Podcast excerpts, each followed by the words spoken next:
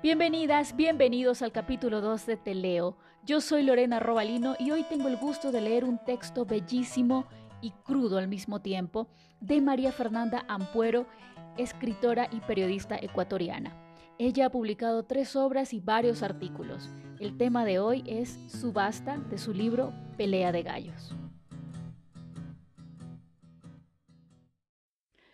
En algún lado hay gallos. Aquí, de rodillas, con la cabeza gacha y cubierta con un trapo inmundo, me concentro en escuchar a los gallos. ¿Cuántos son? Si están en jaula o en corral. Papá era gallero, y como no tenía con quién dejarme, me llevaba a las peleas. Las primeras veces lloraba al ver al gallito desbaratado sobre la arena, y él se reía y me decía Mujercita. Por la noche, gallos gigantes, vampiros, devoraban mis tripas. Gritaba y él venía a mi cama y me volvía a decir Mujercita. Ya no seas tan mujercita, son gallos, carajo. Después ya no lloraba al ver las tripas calientes del gallo perdedor mezclándose con el polvo. Yo era quien recogía esa bola de plumas y vísceras y la llevaba al contenedor de la basura. Yo les decía, Adiós, gallito, sé feliz en el cielo donde hay miles de gusanos y campo y maíz y familias que aman a los gallitos. De camino, Siempre algún señor gallero me daba un caramelo o una moneda por tocarme o besarme, o tocarlo y besarlo. Tenía miedo de que si se lo decía papá volvería a llamarme mujercita.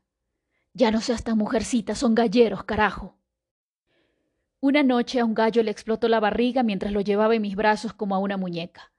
Y descubrí que a esos señores tan machos y que gritaban y asusaban para que un gallo abriera en canal a otro, les daba asco la caca y la sangre, y las vísceras del gallo muerto.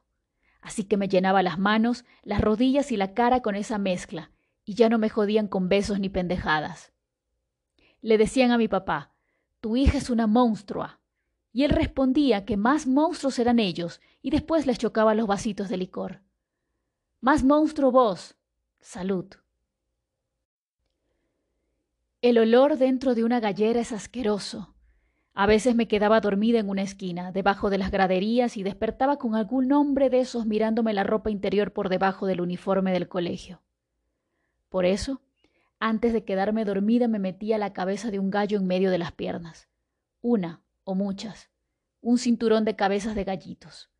Levantar una falda y encontrarse cabecitas arrancadas tampoco gustaba a los machos. A veces papá me despertaba para que tirara a la basura otro gallo despanzurrado. A veces iba él mismo y los amigos le decían que para qué mierda tenía la muchacha que si era un maricón. Él se iba con el gallo descuajeringado chorreando sangre. Desde la puerta les tiraba un beso. Los amigos se reían. Sé que aquí en algún lado hay gallos, porque reconocería ese olor a miles de kilómetros. El olor de mi vida, el olor de mi padre Huele a sangre, a hombre, a caca, a licor barato, a sudor agrio y a grasa industrial. No hay que ser muy inteligente para saber que este es un sitio clandestino, un lugar refundido, quién sabe dónde, y que estoy muy, pero muy jodida. Habla un hombre, tendrá unos cuarenta. Lo imagino gordo, calvo y sucio, con camiseta blanca sin mangas, short y chancletas blancas. Le imagino las uñas del meñique y del pulgar largas. Habla en plural. Aquí hay alguien más que yo. Aquí hay más gente de rodillas, con la cabeza gacha cubierta por esta asquerosa tela oscura. A ver, nos vamos tranquilizando que al primer hijo de puta que haga un solo ruido le meto un tiro en la cabeza. Si todos colaboramos, todos salimos de esta noche enteros. Siento su panza contra mi cabeza y luego el cañón de la pistola. No, no bromea. Una chica llora unos metros a mi derecha. Supongo que no ha soportado sentir la pistola en la sien. Se escucha una bofetada. A ver, mi reina, aquí no me llora nadie, ¿me oyó? ¿O ya está apurada por irse a saludar a Diosito? Luego el gordo de la pistola se aleja un poco. Ha ido a hablar por teléfono. Dice un número. Seis, seis, malparidos. Dice también, muy buena selección, buenísima, la mejor en meses. Recomienda no perdérsela. Hace una llamada tras otra. Se olvida por un rato de nosotros. A mi lado escucho una tos ahogada por la tela, una tos de hombre. He escuchado de esto, dice él muy bajito. Pensé que era mentira, leyenda. Se llaman subastas. Los taxistas eligen pasajeros que creen que pueden servir para que den buena plata por ellos, y para eso los secuestran. Luego los compradores vienen y pujan por sus preferidos o preferidas. Se los llevan, se quedan con sus cosas, los obligan a robar, a abrirles a sus casas, a darles sus números de tarjeta de crédito. Y a las mujeres, a las mujeres... ¿Qué? le digo. Escucha que soy mujer y se queda callado. Lo primero que pensé cuando me subí al taxi esa noche fue, por fin. Apoyé mi cabeza en el asiento y cerré los ojos. Había bebido unas cuantas copas y estaba tristísima. En el bar estaba el hombre por el que tenía que fingir amistad. A él y a su mujer. Siempre finjo, soy buena fingiendo. Pero cuando me subí al taxi exhalé y me dije, qué alivio, voy a casa a llorar a gritos. Creo que me quedé dormido un momento y de repente al abrir los ojos estaba en una ciudad desconocida. Un polígono, vacío, oscuridad. La alerta que hace hervir el cerebro. Se te acaba de joder la vida. El taxista sacó una pistola, me miró a los ojos y dijo con amabilidad ridícula Llegamos, señorita. Lo que siguió fue rápido. Alguien abrió la puerta antes de que yo pudiera poner el seguro. Me echó el trapo sobre la cabeza, me ató las manos y me metió en una especie de garaje con olor a gallera podrida, y me obligó a arrodillarme en una esquina. Se escuchan conversaciones. El gordo y alguien más y luego otro y otro. Llega gente. Se escuchan risas y destapar cervezas. Empieza a oler a María y alguna otra de esas mierdas con olor picante. El hombre que está a mi lado hace rato que ya no me dice que esté tranquila. Se lo debe estar diciendo a sí mismo. Mencionó antes que tenía un bebé de ocho meses y un niño de tres. Estará pensando en ellos. Y en estos tipos drogados entrando en la urbanización privada en la que vive. Sí, está pensando en eso. En él saludando al guardia de seguridad como todas las noches desde que su carro está en el taller, mientras esas bestias van atrás, agachados. Él los va a meter en su casa donde está su hermosa mujer, su bebé de ocho meses y su niño de tres. Él los va a meter a su casa. Y no hay nada que pueda hacer al respecto. Más allá, a la derecha, se escuchan murmullos. Una chica que llora. No sé si la misma que ha llorado antes. El gordo dispara y todos nos tiramos al suelo como podemos. No nos ha disparado, ha disparado. Da igual, el terror nos ha cortado en dos mitades. Se escucha la risa del gordo y sus compañeros. Se acercan, nos mueven al centro de la sala. Bueno, señores, señoras, queda abierta la subasta de esta noche. Bien bonitos, bien portaditos, se me van a poner aquí. Más acá, mi reina, eso. Sin miedo, mami, que no muerdo, así me gusta. Para que estos caballeros elijan a cuál de ustedes se van a llevar.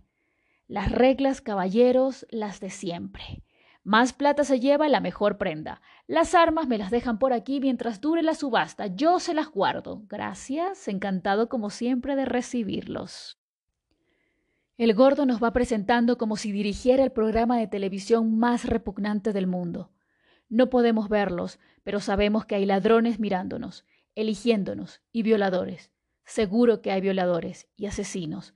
Tal vez hay asesinos, o algo peor. Damas y caballeros.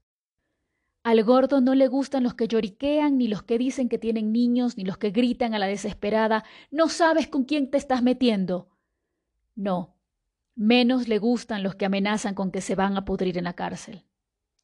Todos esos, mujeres y hombres, ya han recibido puñetazos en la barriga.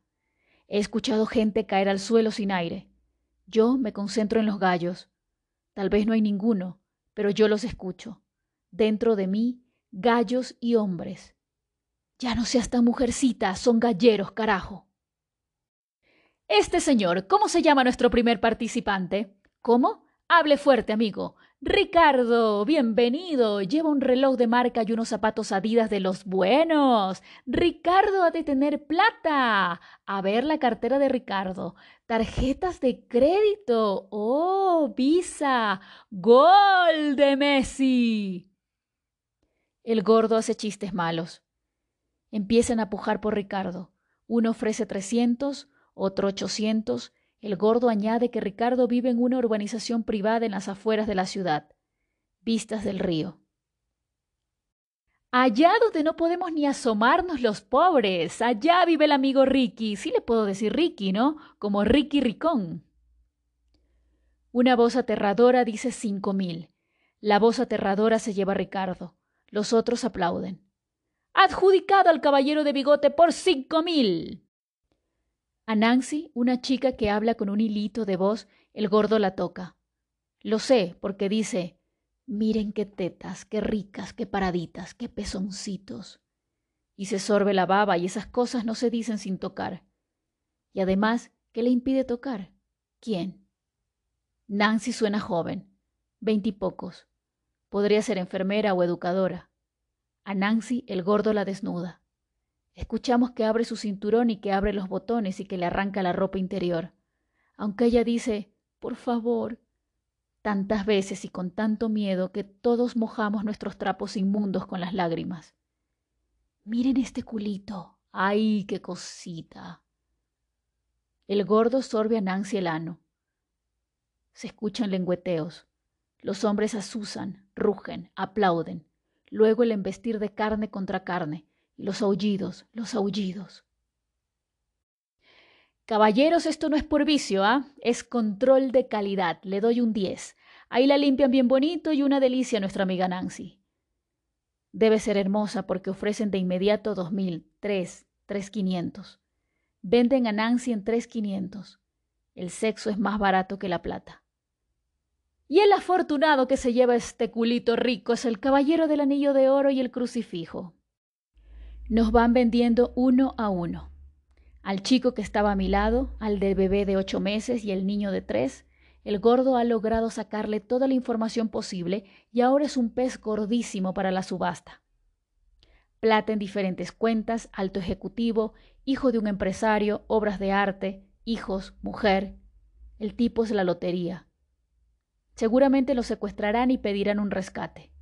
La puja empieza en cinco mil, sube hasta diez, quince mil, se para en 20.